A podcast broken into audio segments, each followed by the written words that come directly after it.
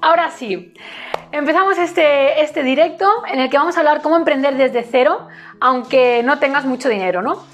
Eh, para los que no me conozcáis, yo emprendí con 20 años, la primera vez, sin dinero, eh, con deuda.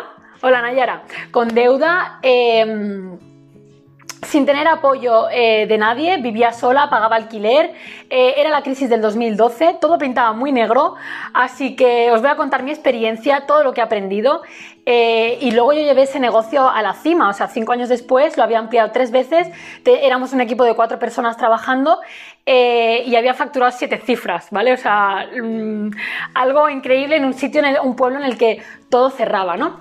Así que eh, os voy a contar pues mis técnicas, mis trucos, ¿no? Todo lo que he aprendido y cómo lo hice, ¿no? Antes de nada, vengo de familia emprendedora, o sea, mis abuelos, mis padres, mis tíos, toda mi familia han sido emprendedores y empresarios eh, pero los las he visto de todos los colores, o sea, los he visto emprender y los he visto arruinarse a lo largo de mi infancia, con lo cual yo emprendí con, con mucha sensatez y con mucha cabeza, ¿no?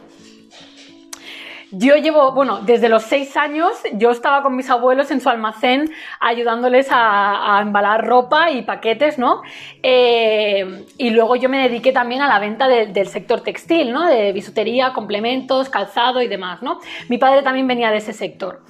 No tenía experiencia a la hora de gestionar negocio, pero sí que llevaba el emprendimiento en, mis venas, en el alma, ¿vale? Así que eh, una de las cosas que también quiero divulgar, ¿no? Es que para ser libres hay que emprender, ¿no? Porque al final la libertad económica hoy en día eh, con un trabajo es muy compleja, ¿no? Yo conseguí la libertad financiera con 24 años. Para los que no sepáis qué es la libertad financiera, es poder vivir sin trabajar muchos años.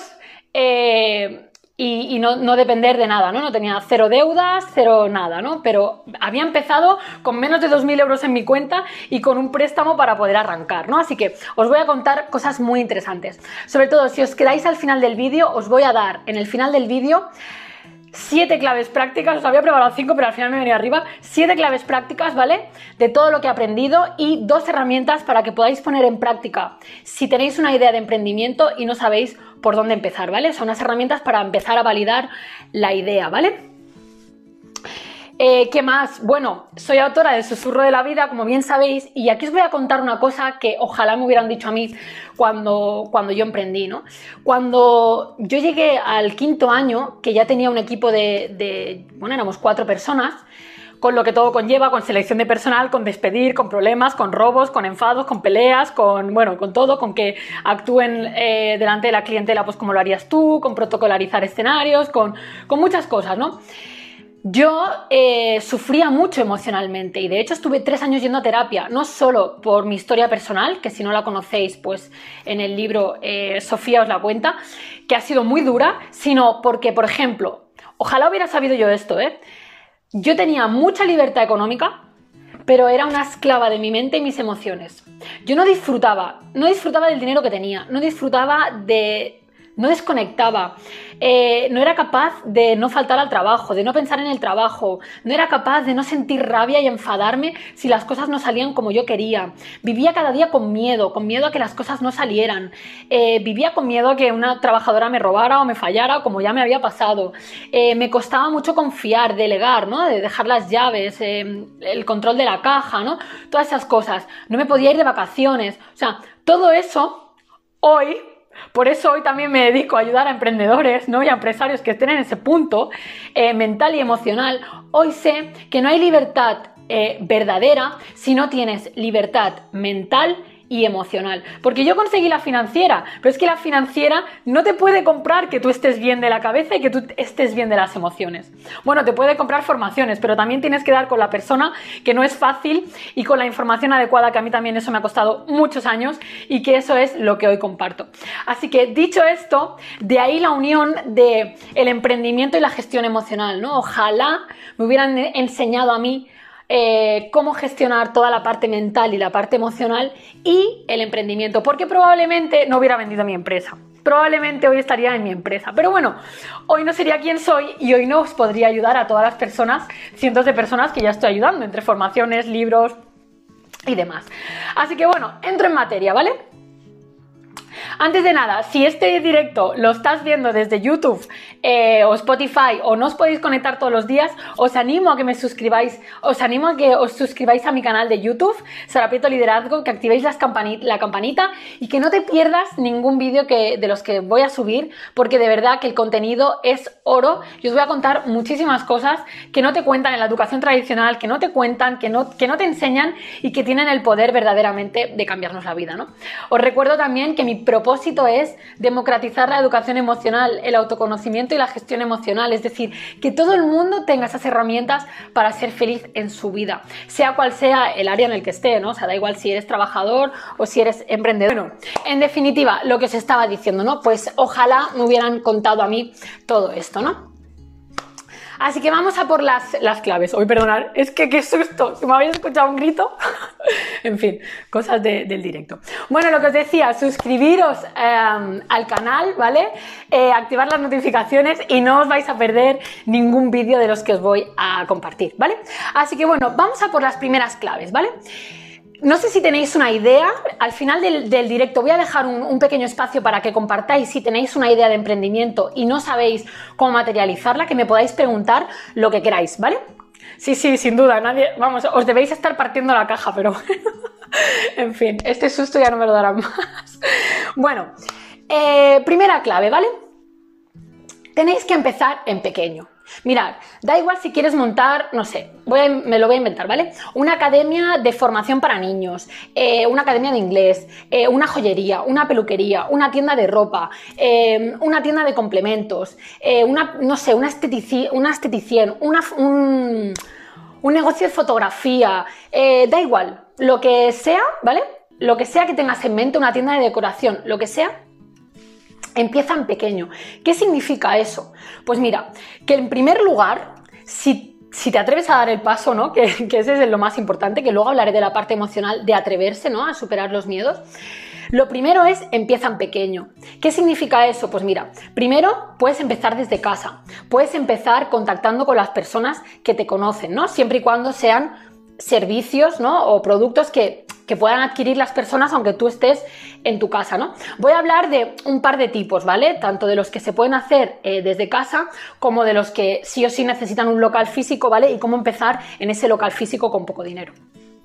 Por lo tanto, si son productos o servicios que puedes hacer desde casa, empieza en pequeño. ¿Qué significa? Valida. Esto en marketing ¿no? o en, eh, en, gestión empresarial se llama validar el MVP, ¿no? Es decir, primero monta un mínimo producto viable y valida si ese producto o servicio tiene demanda, ¿vale? Ahora profundizo en eso. En el caso de que imagínate que tuvieras que abrir un negocio físico, ¿no? ¿Qué sería montar un MVP? Pues sería empezar lo más pequeñito posible con la menor inversión posible y luego ir creciendo. Hay un vídeo en YouTube en el que explico eh, las 20 claves de mis 10 años como emprendedora y ahí hablo de muchísimas cosas, pero hablo de esto y hablo de que yo al final empecé con una tienda de 27 metros, invertí 8.000 euros, que fue lo primero con lo que me hipotequé para, abrir ese negocio, claro, mm, viniendo de ganar 700 euros y vivir con tarjetas de crédito porque no llegaba a final de mes, 8.000 euros para mí era una gran deuda, pero si os digo lo que me costó la última tienda, me costó decenas de miles de euros, ¿no? Entonces, si yo hubiera montado la primera tienda con, eh, o sea, endeudándome en esa cantidad de dinero, probablemente si hubiera fallado, devolver esa cantidad de dinero me hubiera o arruinado o me hubiera costado muchos años de mi vida con un trabajo normal poder devolverlo. Por lo tanto, empieza en pequeño, ¿no? Pues si tienes que montar el primer negocio, montalo con la mínima inversión posible. Valida, empieza, ¿no? Ahora luego os diré más claves para cómo arrancar eso, ¿no? Y cómo validar si hay opción y mercado para eso, ¿no? Por lo tanto, empezar en pequeñito, ¿vale? Entonces, tenemos las dos opciones. Si lo haces desde casa, empieza a hacerlo desde, desde casa para validarlo y si tienes que montar un negocio físico, pues eh, poca inversión, ¿vale? ¿Qué más? Eh, vale, que es que tengo aquí las, las siete claves para que no se me olviden, porque claro, si no, tantas cosas que os tengo que contar. Entonces, antes de empezar, ¿cómo podemos validar la idea? ¿Vale? ¿Cómo se valida un MVP? En primer lugar, necesitas tiempo y paciencia, ¿vale? Eso es fundamental. O sea, yo no puedo empezar un emprendimiento y querer que funcione ya hoy, mañana o pasado, sino todo tiene un tiempo, ¿vale? Hay que aprender también determinadas habilidades. O sea, tienes que preguntarte, ¿yo dispongo de todas las habilidades que necesito para este emprendimiento? Es decir, no sé, ¿te sabes comunicar? ¿Sabes vender? Em, ¿Sabes presentar el producto? Eh, ¿Tienes formación al respecto? ¿Sabes gestionar tus finanzas? ¿Sabes cómo funciona un CRM? O sea, ¿sabes todas esas cosas? Si la respuesta es no, vamos, te recomiendo que te formes, porque yo empecé sin formación y, y bueno, me tiré a la piscina y batallé muchos años, ¿no? Luego por el camino me fui formando, ¿no? Y cada vez más, más, más, más, más, aunque tiré mucho de intuición, pero os digo que no merece la pena pegarse leches si, si puedes aprender el camino, ¿no? Que al final es lo que yo estoy haciendo, por ejemplo, ahora en este emprendimiento, ¿no? Mucho mentor, mucha formación que al final te da mucha información para no equivocarte o por lo menos equivocarte menos en el camino, ¿vale? Por lo tanto, habilidades, lo más importante, ¿no? Tienes que plantearte qué necesitas. Por ejemplo, pues yo necesitaba saber qué precio ponerle a los productos, saber comunicarme, saber cómo generar relaciones de empatía con los clientes, saber pues que era un CRM, una base de datos, utilizar una newsletter, controlar la fiscalidad, o sea, necesitaba aprender, ¿no? Muchas cosas. Por lo tanto, yo, yo, recomiendo que hagas una lista de qué habilidades necesito y empieces por las más importantes, ¿vale? Eh, la segunda clave es, imagínate que empiezas con poco dinero, ¿no? Por ejemplo, yo cuando empecé con 8.000 euros, o sea, contando que un local te vale ya 5 o 6.000 euros de permisos, nada más que abrir la persiana, entre ayuntamientos, letrero y demás, 8.000 euros era muy poco dinero. Por lo tanto, el ingenio y la creatividad vale mucho más que el dinero. Eso también lo explico en el vídeo que os he comentado antes, hola Nora, en YouTube. Eh, y es que al final, ahora que tengo mucha más información, ahora sé que tú le das a un millonario 100 dólares y él es capaz de volverte con un millón de dólares. ¿Por qué? Y siempre lo dicen, porque la creatividad y el ingenio valen mucho más que el dinero. Eso es lo que hice yo. O sea, yo, por ejemplo, eh, aprovechaba todos los recursos que tenía, ¿no? Eh, en las primeras bolsas escribía el nombre, se llamaba el tocador de Sara. El tocador de Sara lo escribía eh, con un permanente blanco, porque en ese momento no tenía dinero para, para serigrafiar las bolsas, ¿no? Entonces empecé con los recursos que tenía, ¿no? Em, colgaba muchísimas eh, fotos en redes sociales, aprovechaba el boca a boca, daba tarjetas de descuento, em, o sea, luchaba cada clienta, ¿no? Al principio, hasta que luego eso se fue haciendo una bola de nieve y luego ya, ya os digo, o sea, luego cuatro trabajadoras, pasaron más de 4.500 personas por ese negocio, hice campañas en la radio, en el cine, una aplicación propia, mis dependientes iban con walkie, o sea, aquello la gente me decía, parece un Zara, ¿no? Bueno, otra de las cosas también es porque yo lo traté como un Zara, o sea, yo me creía Amancia Ortega, os lo juro. Entonces, así de claro. Entonces, claro, es la forma en la que tratas el negocio. Pero bueno, esto para otro, otro ratito porque ahora quiero daros tips por si empezáis sin dinero, ¿no? Lo más importante también es tener la habilidad de ser espabilado, ¿no? De lo que yo le llamo ser persona de recursos. Yo en mis formaciones enseño a las personas a que sean personas de recursos. ¿Qué significa ser una persona de recursos? Pues mirar, yo por ejemplo, en la segunda tienda, cuando em, la primera, bueno, me vinieron a ofrecer un local, em, yo ya había pagado mi deuda, tenía unos ahorros eh, y tenía que montar esa tienda con eh, los ahorros que tenía. Pero con los ahorros que me daban no, no, tenía para montar, pues no tenía para comprar muebles y no tenía para hacerlo todo como debería, ¿no? Entonces, eh, ¿qué hice? Yo dije, mira, yo no me voy a endeudar más porque yo lo tenía muy claro. Yo había visto ya a mi familia muchas cosas y yo, yo dije, yo voy a hacer con el dinero que tenga y siempre he hecho con el dinero que he tenido en liquidez, ¿no? Entonces yo dije, voy a hacer con el dinero que tenga. Pues ¿qué hice? Como no tenía dinero para los muebles, pues con 40 palés reciclados hice los probadores, los escaparates, el mostrador, compré cajas de fruta y las reciclé y las pinté y ahí iban los pañuelos y los bolsos, reciclé muebles del rastro. ¿Por qué os digo que la creatividad y el ingenio valen mucho más? Porque es amueblar esa tienda me costaba más de 10.000 euros, que era el presupuesto que yo tenía para hacerlo todo. O sea, si yo me hubiera quedado con él, no se puede, no lo hubiera podido hacer. Por eso hay que pensar, primero, fuera de la caja eh, tener otras opciones, o sea, es decir, qué opciones tengo y usar la creatividad. Hola Lorena, usar la creatividad es fundamental. Por ejemplo, os voy a poner otro ejemplo ahora, ¿no? Yo con el libro em, he comprado unas cajas que las doblo yo, las estampo con a mano con unas botas, ¿no? Si compráis el libro en mi web, llega con una caja súper bonita, ahora no tengo ninguna preparada aquí, estampada con unas botas, con un cordón, con el nombre hecho a mano. Claro, esa caja, si yo ahora mismo las pongo a serigrafiar, pues igual me cuesta 3 euros por caja, ¿no? Pues ahora mismo esa caja me está costando 80 céntimos. Claro, más mi tiempo, ¿no? El tiempo de doblarla, el tiempo de serigrafiar. Pero cuando esté vendiendo mil libros al mes, pues entonces invertiré en eso. Aunque mi situación económica me permite invertir en esas cajas si quiero, pero no sería sensato, porque la sensatez es empieza en pequeño y ves creciendo y con los resultados que vayas teniendo en tu negocio vas haciendo. O sea, es todo el rato la misma mecánica, aunque eh, sea un negocio o sea otro, ¿no? Otra de las cosas también que os quiero decir, eh, si tenéis pensado emprender, eh, no sé si tenéis pensado emprender en físico o en digital. Yo ahora mismo me dirijo al sector físico, en concreto al sector retail, es decir, a, cualquier sector que vende eh, productos principalmente o esteticiones y peluquerías, eh, o, tiendas de ropa, complementos, o empresas que vendan productos, ¿no? ¿Por qué os digo esto? Porque, sinceramente, creo que es más difícil emprender en el mundo digital que en el mundo offline. O sea, aquí la gente se piensa que emprender en el mundo digital es yo monto una web o una tienda online eh, y me compran desde mi casa y trabajo desde mi casa.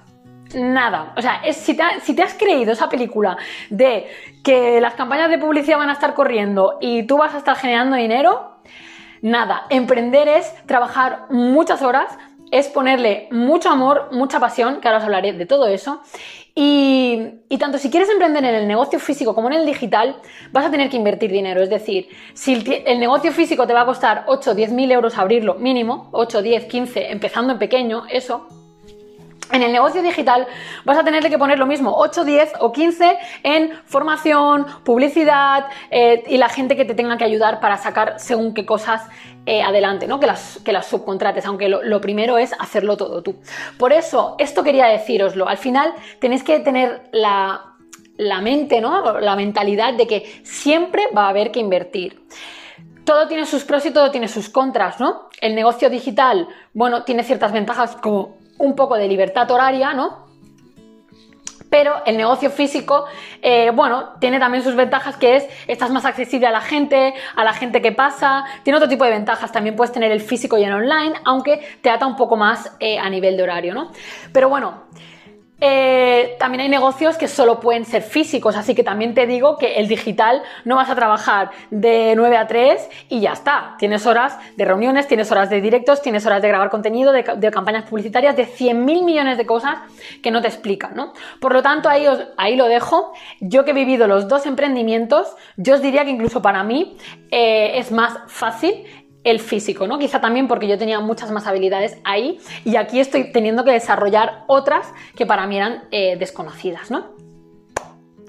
¿Qué más? A ver, os he dicho la de empezar en pequeño, el ingenio, que las tengo por aquí, ser una persona de recursos. Bueno, decirme, dejadme un comentario si lo que os estoy contando os está siendo útil, si os parece interesante y sobre todo, pues venga, si tenéis alguna idea de emprendimiento en mente, contármela, que luego os voy a responder a vuestras preguntas, ¿vale? Eh, ¿Qué más? Así, ah, algo muy importante. Los negocios no van de vender, van de solucionar problemas. ¿Vale? Eso es algo súper importante. La gente se centra, en el, producto. En realidad, tú lo que solucionas es problemas. Es decir, eh, me alegro que te guste, no sé tu nombre porque no lo veo, Moreno19. ¿Vale? Los negocios van de solucionar problemas. ¿Qué problema solucionaba yo, por ejemplo, en mi empresa anterior? Era una tienda de ropa, ¿no? Vale, yo no vendía ropa, yo solucionaba el problema de que la gente llegara a un lugar y eh, nosotros le hiciéramos una combinación y se llevara toda la ropa conjuntada de arriba abajo. Es decir, le solucionábamos el que esa persona no tuviera que pensar cómo se combinaba la ropa. Hola Noelia, que se pudieran llevar eh, dos o tres conjuntos combinados entre sí y que además lo tuvieran en el mismo sitio. Que además, tuvieran una atención exquisita y muchísimas otras cosas que os animo a ver el vídeo que os digo en YouTube de 20 claves de mis 10 años como emprendedora porque ahí lo explico todo. Tenéis una hora y media de contenido en el que explico con detalle que os va a ser muy muy útil eh, para, para vuestro emprendimiento, ¿no? Em, a ver, a ver, a ver. Ah, sí, por eso os digo, solucionar problemas, ¿no? Tú tienes que detectar qué problemas solucionas. Por ejemplo, yo aquí detecté, o en mi experiencia, que a pesar de haber ido a psicólogos durante más de tres años y medio, de haber leído, de haber ido a coach, nadie me daba una solución o no existía ninguna persona que te ayudara si tú tenías eh, por ejemplo, si tú te sentías perdida, si tú no sabías quién eras, si no sabías qué camino tomar, si, si tenías miedos, si no sabías gestionar tus emociones, si tenías desequilibrio emocional, todo eso no hay ningún sitio que te lo enseñe. Por eso yo detecté de mi experiencia personal el problema de que, ¿por qué no nos educan? Porque no hay un lugar en el que educarte y aprender a saber quién eres, qué quieres, cómo se vencen los miedos, cómo gestionar las emociones, cómo gestionar esa necesidad de controlarlo todo, esos miedos, todo en general, ¿no? Claro, eso va un poco al hilo de lo que os contaba al principio, ¿no? Que es... Em, ¿Qué os contaba al principio? Así lo de ojalá hubiera sabido yo, ¿no? Que, para tener éxito debía saber gestionar mi mente, mis emociones, mis miedos, mi ansiedad, mi autoexigencia, eh, el poder delegar, el poder soltar. Es un poco a lo que, lo que os contaba antes, ¿no? Porque claro, por más que tú consigas, a lo mejor imagínate, montas tu negocio, te va muy bien la cosa, tienes mucho dinero y tal, pero luego llega el punto en el que tienes que contratar a una trabajadora y no tienes ni idea ni idea de cómo se hace, de qué características o cualidades tiene que tener, de cómo eres tú como líder, de cómo se lidera, de cómo te tienes que comunicar, de cómo tienes que protocolarizar para que la gente eh, quiera también trabajar con esa persona para que parezca lo más similar a ti, ¿no? Que, que tú sepas estar fuera del trabajo y desconectes. Yo me pasé años yendo al cine y cuando salía no me acordaba de la peli que había visto sea, un déficit de atención brutal. Al final terminé con estrés crónico mm, determinado por el médico, estreñimiento, diarrea. Si yo hubiera sabido, o sea, si a mí me hubiera llegado una Sara en su momento y me hubiera dicho, mira, para emprender es fundamental Primero que trabajes tu mentalidad, tus emociones, te conozcas y sanes todas tus heridas, porque eso te va a permitir tener mucho más equilibrio emocional, gestionar mucho mejor cuando las cosas no vayan bien, gestionar el estrés, la cantidad de tareas que tienes que hacer, etcétera, etcétera. cuántas cosas que aprender. ¿Qué libro nos recomiendas? Luego os lo digo, ¿vale? Lo de los libros, eh, al final, eh, Noelia, eh, lo, contesto, ¿vale? Porque de emprendimiento yo verdaderamente he leído muy poco, o sea, ya lo he contado al principio, yo vengo de familia emprendedora, luego sí que me saqué un máster en gestión empresarial, en transformación digital, pero yo he aprendido de mi propia experiencia y es lo que comparto y es lo que me dio resultados, ¿no? Luego he aprendido mucho pues de marketing digital y de otras cosas, ¿no? Y de liderazgo, ahora estos años he aprendido muchísimo pues la parte que me fallaba a mí, ¿no? Que era la de aprender a liderar personas, ¿no? O sea, para mí el mayor dolor de cabeza de mi negocio cuando crecí eh, era gestionar el personal, ¿no? El que estuvieran igual de motivados, el que mm, trataran a la clientela igual que yo, el que no se me fueran, el que no, no, no, no se dieran de baja, ¿no? Pero bueno, eso es otro tema que trataré en otro directo porque durante todos estos años, como he aprendido mucho de relaciones personales, de liderazgo, de emociones, de por qué tomamos decisiones a nivel inconsciente, qué emociones hay a nivel inconsciente, cuando tú eh, tienes personal para motivarlo, ¿no? O sea, qué hacer, eh, cómo seleccionarlo. Pero todo eso ya os digo que grabaré un directo específico para cómo liderar al personal, ¿no? O sea, yo ahora también me dedico a dar asesorías a las empresas para que puedan mejorar, ¿no? Eh, toda esa parte del personal, porque yo la sufrí muchísimo y para mí fue pues una de las cosas que, más me costó lidiar emocionalmente, ¿no? Pero bueno, volvemos al hilo de lo que estaba hablando, que era de cómo emprender sin dinero, ¿no? A ver, que tengo aquí la siguiente clave porque se me ha ido. Así, os estaba hablando de solucionar problemas, ¿no? Por eso os digo, os he puesto los dos ejemplos, ¿no? Siempre va a solucionar problemas. O sea, por ejemplo, si vendes anillos, si vendes, eh, yo qué sé, cualquier producto que vendas, tú no le solucionas eh, la venta del producto. Imaginar, un anillo no es te vendo el anillo, es la emoción que hay detrás de ese anillo o de ese momento, ¿no? Eh, yo qué sé, si vendes, no sé, Mm, calzado o ropa, como os he comentado yo, ¿qué problema trataba que nadie tratara? O sea, que nadie trataba, ¿no? Imagínate, si vendes estética, pues el problema no es el tratamiento. Os pongo un ejemplo. Eh, yo cuando acabé de dar a luz me hice un tratamiento anticelulítico, ¿no? Porque me había quedado celulitis. Yo no compraba el tratamiento anticelulítico. Yo estaba comprando el volver a recuperar mi figura después de haber dado a luz. Por lo tanto, ¿tú qué tienes que vender como, como, como empresa? Te ayuda a recuperar tu figura después de dar a luz, ¿no? Luego otra cosa muy interesante es el lifetime value. El lifetime value, lo mencionaba el otro día en un post, eso es la cantidad de dinero que te deja un cliente a lo largo del año. Dependiendo qué tipo de producto o servicio vendas, Tú, por ejemplo, puedes agregarle más valor o solucionarle más problemas a ese cliente si en tu gama de productos añades otras cosas. Ese mismo cliente, si le solucionas otro problema, si tú eres capaz de detectar otro problema que tenga, puedes venderle al mismo cliente ese tipo de servicio. Es mucho más fácil venderle al mismo cliente em, otro producto o servicio que captar uno nuevo. Por lo tanto, el lifetime value mm, hace que tú puedas mejorar muchísimo la rentabilidad de tu empresa eh, sin tener que captar nuevos clientes. Es decir, aprovechando ya los que tienes, ¿vale? Por eso, en general, ¿no? La rueda sería, empiezas con poquitos, que queden contentos, vas captando más, ese más que te vaya recomendando, ¿no? Que así es como se empieza desde cero. Y luego ya hay muchísimas técnicas de marketing, pues como el CRM, como la comunicación, como el solventar problemas, como saber sus pain points, ¿no? Que son los puntos de dolor que tienen para, para, poder solucionarlos. Cuanto más conozcas a tu avatar, se llama, el, avatar es tu cliente ideal, cuanto más conozcas a tu cliente ideal, más problemas le podrás solucionar. Por lo tanto, el emprendimiento es un juego de solucionar problemas, ¿vale? ¿Qué más?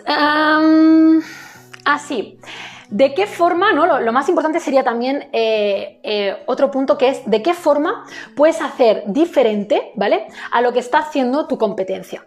Porque mm, hoy en día eh, tenemos competencia, todos. O sea, no es como antes, que había uno en el pueblo, ¿no?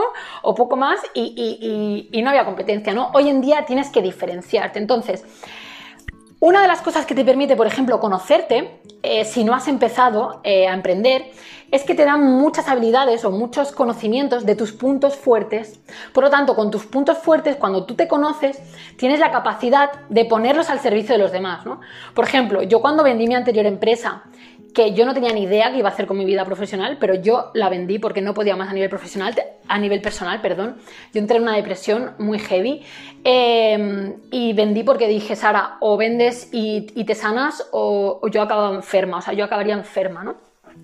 Ya os digo, tenía mucho estrés. Ojalá alguien me hubiera sabido, em, alguien me hubiera enseñado a gestionarlo, ¿no? Yo también desconocía todo este mundo, desconocía que hay mentores, desconocía que hay personas que te pueden ayudar, que hay consultorías, que hay programas formativos más allá de lo establecido, ¿no? Es decir, de, los programas que encuentras por internet eh, como, como, como, ya te los diré, em, reglados, ¿no? O sea, la formación reglada no te da la experiencia ni, las herramientas prácticas. Eso es otra cosa que he aprendido. O sea, de verdad, la formación reglada, o sea, solo te da la teoría. Teoría, muchísimas veces teoría que no vas a llegar a aplicar en tu vida a la práctica. O sea, yo cuando llegué a la carrera universitaria y luego me saqué un máster carísimo en gestión de empresas, yo dije, pero si he aprendido más en mis seis años de emprendedora y en todo lo que he aprendido yo cuando era pequeñita con mi familia, que en lo que me están enseñando en esta teoría. ¿Por qué? Porque esa gente solo te comparte teoría de libros que ha aprendido. O sea, un economista o un licenciado en empresariales te está enseñando a gestionar negocios y no ha gestionado un puñetero negocio en su vida. Con lo cual, ¿cómo vas a saber gestionar un negocio? Entonces, tienes que aprender de quien haya pasado por tu camino. Claro, eso lo aprendí yo después. Yo no sabía que existía todo este tipo de formación, ¿no? No sabía que existían estas personas, pues como ahora yo, que comparten su experiencia, que comparten su camino, sus errores, su formación y que te lo agrupan todo y te lo sintetizan y te enseñan y te acompañan, ¿no? Y yo por eso ahora lo hago en las dos áreas, en las dos áreas, en la, en la empresarial, que es en la que tuve mucho éxito y también cometí muchos errores. Por eso hoy te puedo decir, mira, cometí este, este, este, este, este y este. Y la parte emocional, ¿no? Porque ojalá, como os he dicho, ojalá alguien me hubiera dicho que yo tenía que aprender a gestionar todo eso, porque si no, yo ganaba mucho dinero y era la persona más triste, vacía e infeliz. Y no sabía gestionar todas esas emociones, todo ese estrés y todo ese caos mental. Por lo tanto, es fundamental las dos áreas. Por eso hoy yo las uno, ¿vale? ¿Qué más? Por eso, así estábamos con la clave de cómo puedo solucionar eh, las, las cosas diferentes a mi competencia, ¿no? Pues lo que os decía un poco al principio, ¿qué habilidades tienes tú, ¿vale? Que puedas poner al servicio de los demás que la competencia no tenga. Puede ser tu forma de comunicar, puede ser tu estilo personal, puede ser eh, un punto de dolor que no cubra a nadie, ¿no? Por ejemplo, os voy a poner varios ejemplos, ¿no? Mirad, hay una peluquería, esto uno de los vídeos, eh, en el vídeo de emprendimiento de YouTube lo digo, Mirad la diferencia entre ser una peluquería genérica que por unas mechas te puede cobrar 40 euros a ser una peluquería especializada en rubios con una decoración súper bonita que tenga mucho encanto en la que te cobran 150 euros por servicio. Esto os pongo el ejemplo porque es mi peluquería a la que voy yo. Es solo experta en rubios y yo me voy, me hago 100 kilómetros para ir a esa peluquería porque como me, me ha costado dar mucho con una peluquería que me hiciera ese tipo de rubios, me da igual pagarle 150 euros, aunque la otra me cobrara 50 euros. Me da igual, porque si es lo que necesito, me da igual. Entonces, es súper importante, la gente compramos por solución de problemas, no por dinero. Está claro que luego también cuando uno fija el precio tiene que más, o menos em, estar en un, equilibrio, ¿no? O sea, al final, no sé, si esta peluquería me cobraba 350 euros, pues probablemente no iría, sería para otro tipo de personas, ¿no? Pero bueno, 150 euros para algunas personas es mucho dinero, está claro, o sea, yo en otro momento de mi vida no hubiera podido pagarlo, ¿no? Por ejemplo, cuando trabajaba ganando 700 euros, no hubiera podido pagarlo, ¿no? Pero está claro que esa persona ya filtra qué tipo de clientes le llegan. Por lo tanto, eh, el tipo de problema que solucionas y la forma en la que lo hagas también va a determinar qué tipo de cliente atraes. ¿no? Todo eso, ahora sé que ya entro un poquito más en materia de, cómo lo podéis materializar, todo eso podéis hacerlo, por ejemplo, con un, em, un, un, Business Canvas, ¿vale? El Model Business Canvas, si buscáis en internet, que es el Model Business Canvas, os saldrá una cuartilla en la que podréis rellenar, se trata de rellenar, pues cuál es tu valor añadido, cuáles van a ser tus proveedores, cuáles van a ser tus costes, dónde van a estar tus líneas de ingreso y ahí podéis pensar, ¿vale? Ahora, al final del vídeo os voy a decir, por ejemplo, eh, cómo podéis calcular los costes de un negocio físico y cómo podéis calcular las ventas diarias y cómo se calculan un poco los márgenes, ¿vale? Os voy a dar recursos eh, prácticos. También quedaros, por ejemplo, Illas18, que sé quién eres, eh, te animo a que, a que veas luego el directo entero porque he hablado mucho de cómo aumentar el lifetime value, que es el dinero que se deja el cliente a lo largo del año y cómo poder venderle más, ¿vale? O ayudar más a ese cliente sin, sin tener que captar más clientes, ¿vale? Por lo tanto, el valor diferencial y la forma en la que solucionan los problemas es súper importante. Os pongo un ejemplo personal y ya paso a la siguiente clave, ¿no? En este caso, por ejemplo, en, mi, en este emprendimiento, igual que en el anterior, puse mi marca personal, o sea, en el anterior Tú entrabas a la tienda y también había papelitos de madera, habían bancos reciclados, aunque fuera la última nueva, había un toque vintage, había un estilo industrial, porque yo amo esa filosofía. O sea, me encanta. Entonces, ahora, en mi nuevo emprendimiento, ¿qué hay? Pues dentro de mi libro hay una autocaravana. Mira, es que os lo voy a enseñar porque, claro, nadie hace esto. Mira, Dentro de mi libro tenéis una autocaravanita, un bosque, eh, ahora he puesto ladrillitos, ahora en la nueva imagen que estoy creando también pongo ladrillitos, me he puesto mi sombrero que desde hace un tiempo es con lo que yo me siento identificada y me encanta. Eh, aquí he puesto el Preikestolen, ¿no? que es un viaje de Noruega en el que está inspirado el libro porque soy un amante de los países nórdicos, o sea, he puesto mi alma en este negocio también igual que en el anterior. Y por eso poner el alma, esto es otra cosa muy importante, poner el alma en tu negocio eh, determina eh, que tú te diferencies de los demás. O sea, los negocios con alma se notan. ¿Por qué triunfa una empresa o un negocio y otros no? No es porque, a ver, hay muchos factores, ¿no? Producto, imagen, precio, lugar, eh, atención al cliente y demás, ¿no?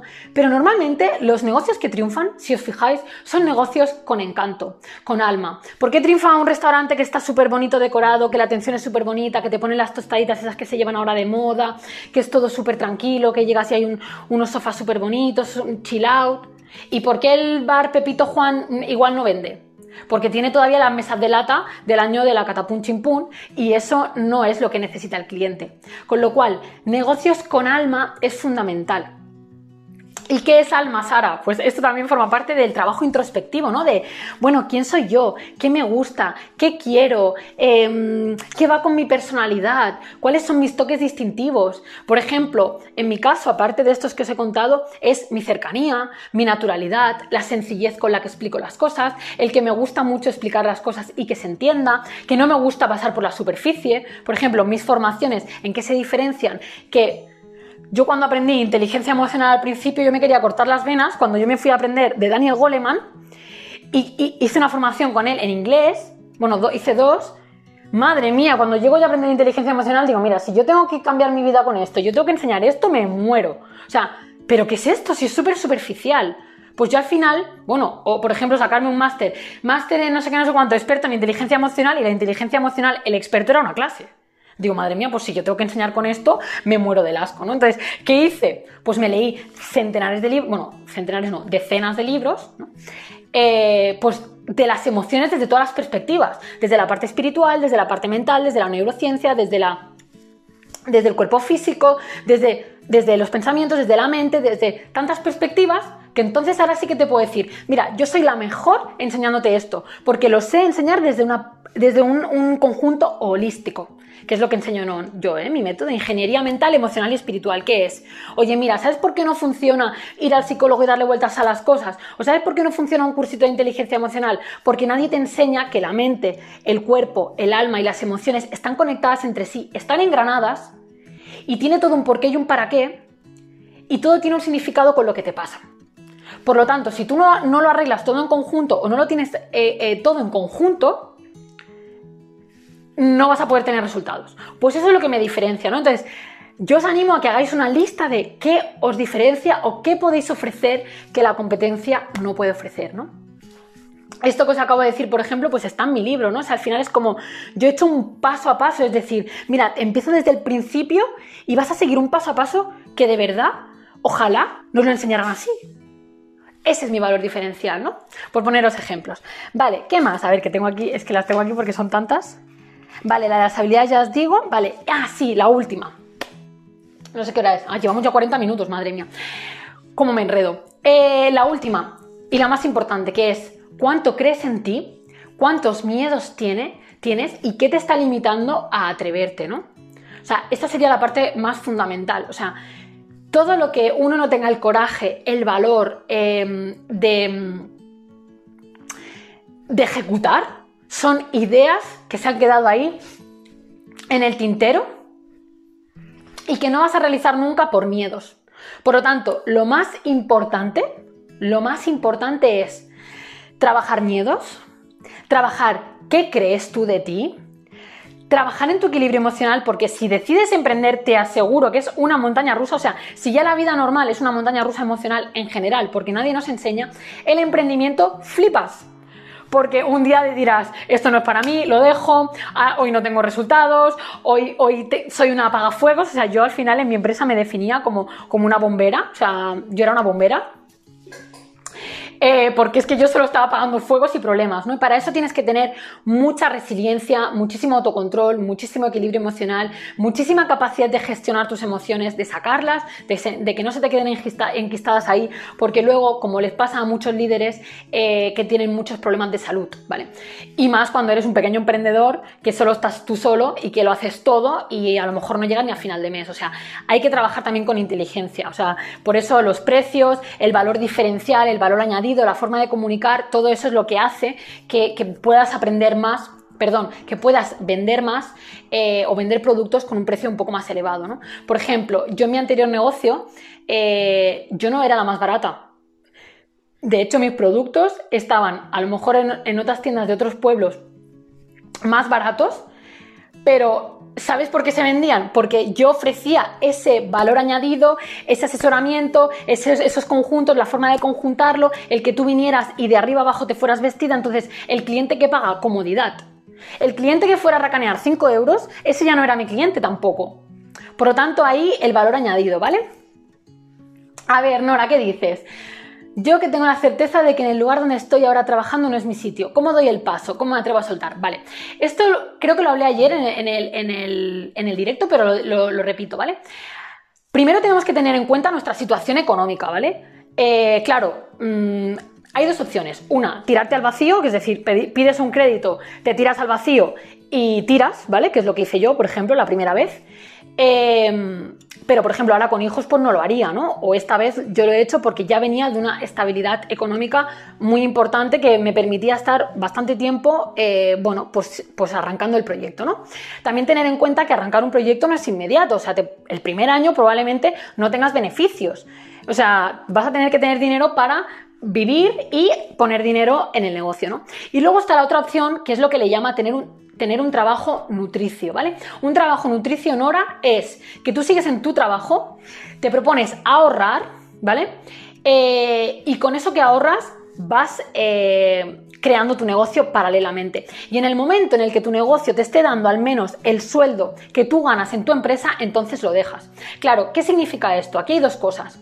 Esto lo enseño también en el Lidera tu vida en mi programa ese enseño estrategias para, por ejemplo, conseguir más dinero. O sea, es decir, imagínate, Nora, tú ahora a lo mejor no tienes dinero para ahorrar, ¿no? Como me pasaba a mí. Yo vivía con tarjetas de crédito. Si me hubieran dicho, mira, Sara, tienes que ahorrar para emprender, pues te hubiera dicho, pues no sé cómo lo voy a hacer, ¿no? Entonces, ¿qué puedes hacer? Lo primero, vender cosas en Wallapop. Lo segundo, buscar una pequeña actividad, ¿vale? Que te permita tener unos, dinero, unos ingresos extra. Yo, por ejemplo, hacía cursos de automaquillaje a domicilio y cobraba 50 euros por curso. Pues todo ese dinero yo lo ahorraba.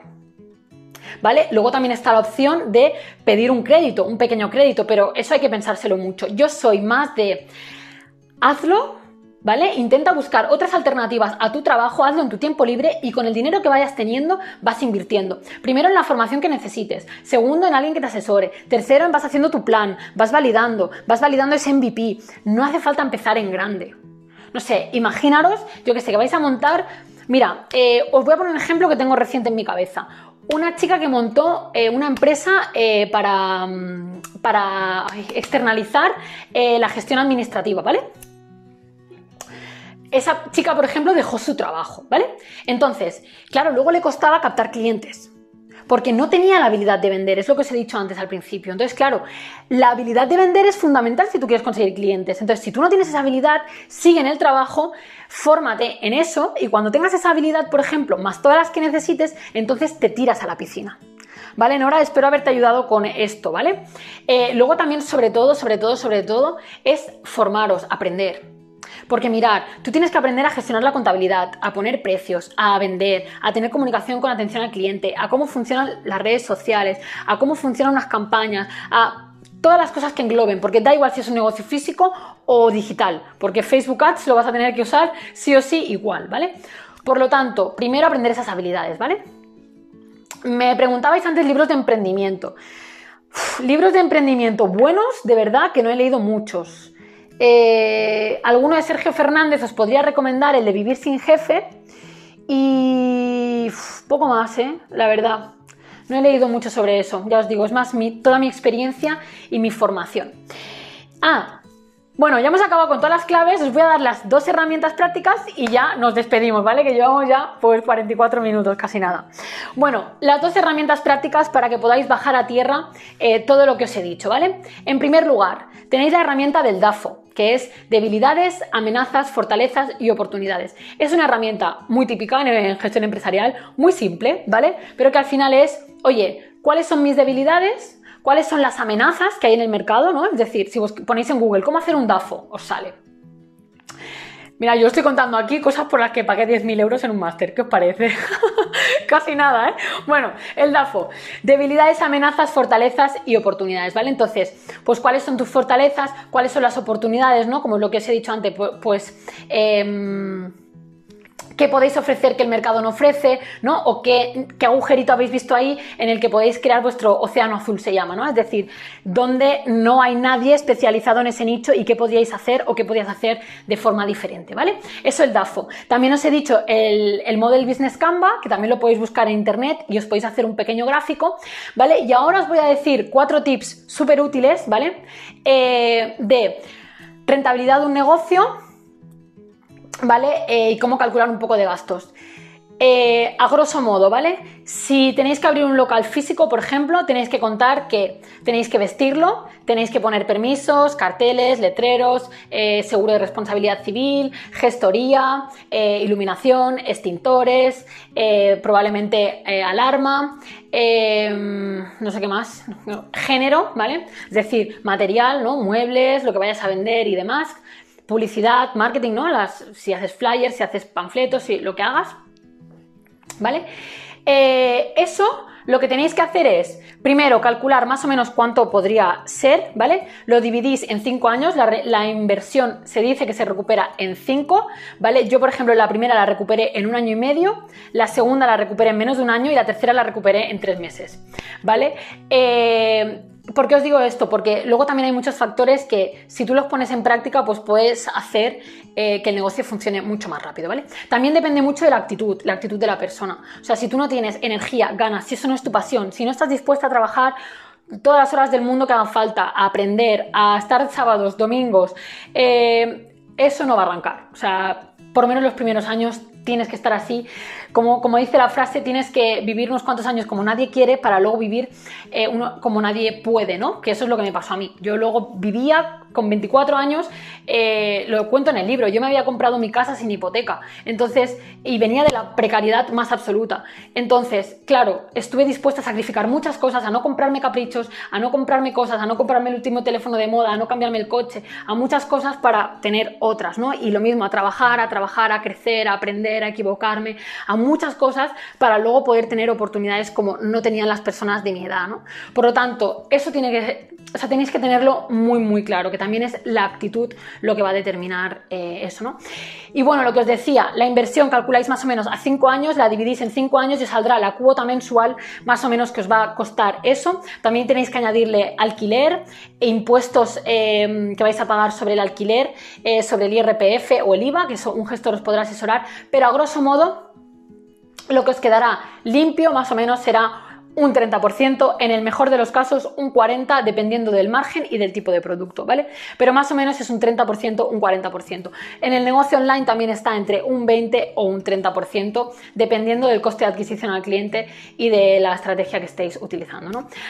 Así que bueno, eh, no sé, dejadme algún comentario si todo lo que os he contado os ha sido útil para que me vaya con un buen sabor de boca, porque os he contado aquí cosas de verdad de mucho valor, o sea, cosas de muchos años para aprender esto, una formación bastante cara también para contaros lo del DAFO y lo de esto, que madre mía, y, sobre todo mi experiencia, ¿no? que al final creo que es lo que más vale, ¿no? la experiencia y los resultados. Así que, bueno, pues decirme si, os ha parecido bien, si os ha gustado, eh, qué habéis aprendido o si os lleváis algo que vais a poner en práctica, que me encantará leeros antes de, de irme.